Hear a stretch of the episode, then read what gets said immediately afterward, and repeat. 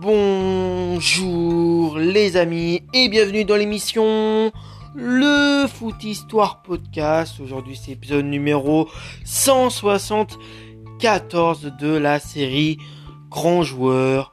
Donc dans cet épisode 174 nous allons parler d'un joueur brésilien qui est euh, notamment euh, passé du côté de l'AS Rome. Euh, donc son nom c'est Falcao. Falcao, un joueur qui est brésilien.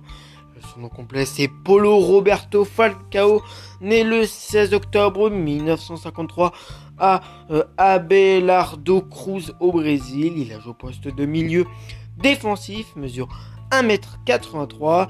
Et les surnoms qu'il a, euh, c'est le huitième roi de Rome ou encore le divin.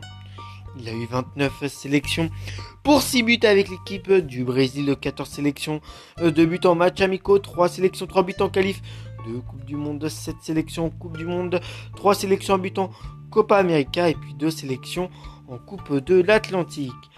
Première sélection c'était le 27 février 1976 contre l'Argentine, une victoire 2 buts à 1 et puis sa dernière sélection date du 6 juin 1986 contre l'Algérie, une victoire 1-0 aussi avec l'équipe olympique du Brésil ces trois sélections. Dans les clubs où il est passé de 1972 euh, à 1980, il a été formé dans le club brésilien de l'International où il fera 158 matchs pour 22 buts. Ensuite, de 1980 à 1985, il ira du côté de l'Italie à l'AS Roma où il fera 152 matchs pour 27 buts, euh, dont 107 euh, matchs, 22 buts dans le championnat d'Italie. Et puis, entre, lors de la saison 1985, lors de la petite période 1985-1986, euh, il prendra sa retraite dans le club brésilien du Sao Paulo, où il fera 10 matchs. Considéré comme l'un des meilleurs joueurs de l'histoire de l'international et de l'AS Roma, Falcao est l'un des milieux de terrain brésiliens les plus talentueux des années 80. Génie tactique et métronome technique, il était un, il était un, vrai milieu euh, dont l'influence n'était euh, entière euh, qu'au cœur du jeu et du terrain. Dans son jeu, il avait l'essence même du football, la technique, la vision du jeu et le physique, aussi. Il savait tout faire, attaquer, défendre et mener le jeu, un seigneur sur le terrain né le 6 octobre 1953 à Xancerre, Roberto commence sa carrière au SC International, club brésilien avec lequel il remporte le championnat Gocho euh, à 5 reprises et 3 titres de champion du Brésil euh, avec en prime la dernière année. Une saison euh, sans la moindre défaite. Aucune autre équipe n'a réédité l'exploit par la suite. Il a même atteint la finale de la euh, Copa Libertadores en 1980, perdu face aux Uruguayens du National. Très bon technicien avec un vrai, euh, avec euh, un style élégant. Il est considéré comme une légende dans l'histoire du club.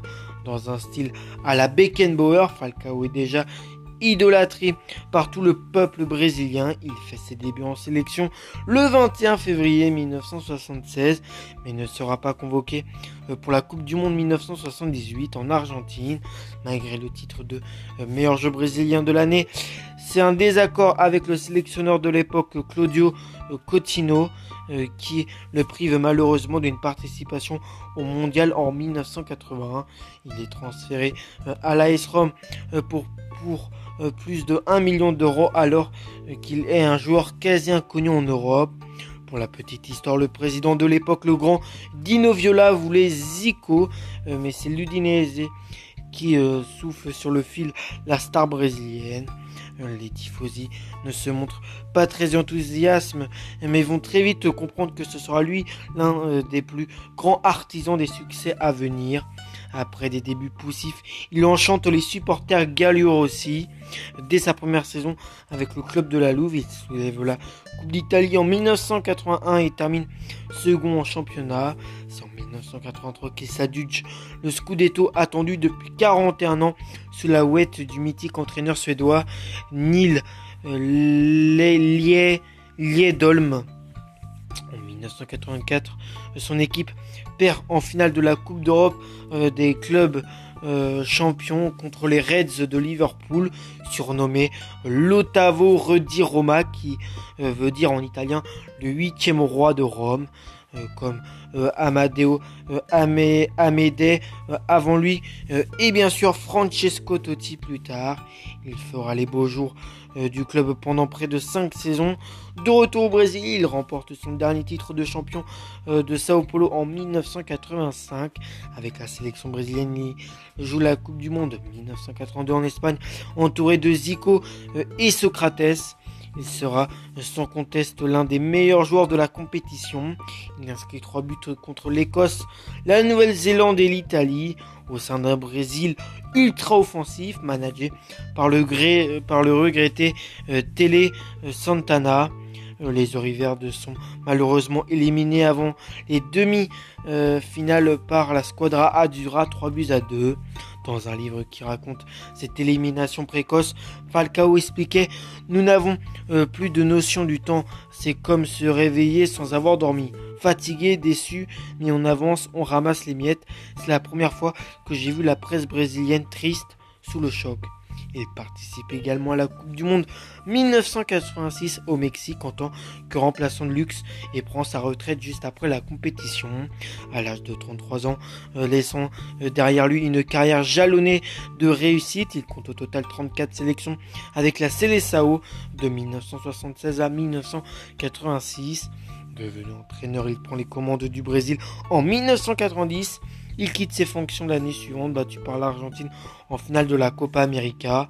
En 1994, il entraîne durant quelques mois sans grand succès l'équipe nationale du Japon. Entre 1986 euh, et 2011, le Brésilien a travaillé comme, comme commentateur euh, sur la chaîne Rede Globo euh, sans aucun titre avec la Seleção.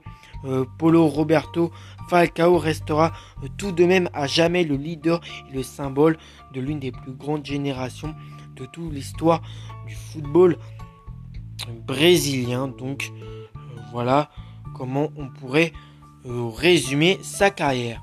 Moi je vais vous retrouver pour le prochain épisode. En tout cas, c'était moi pour le podcast.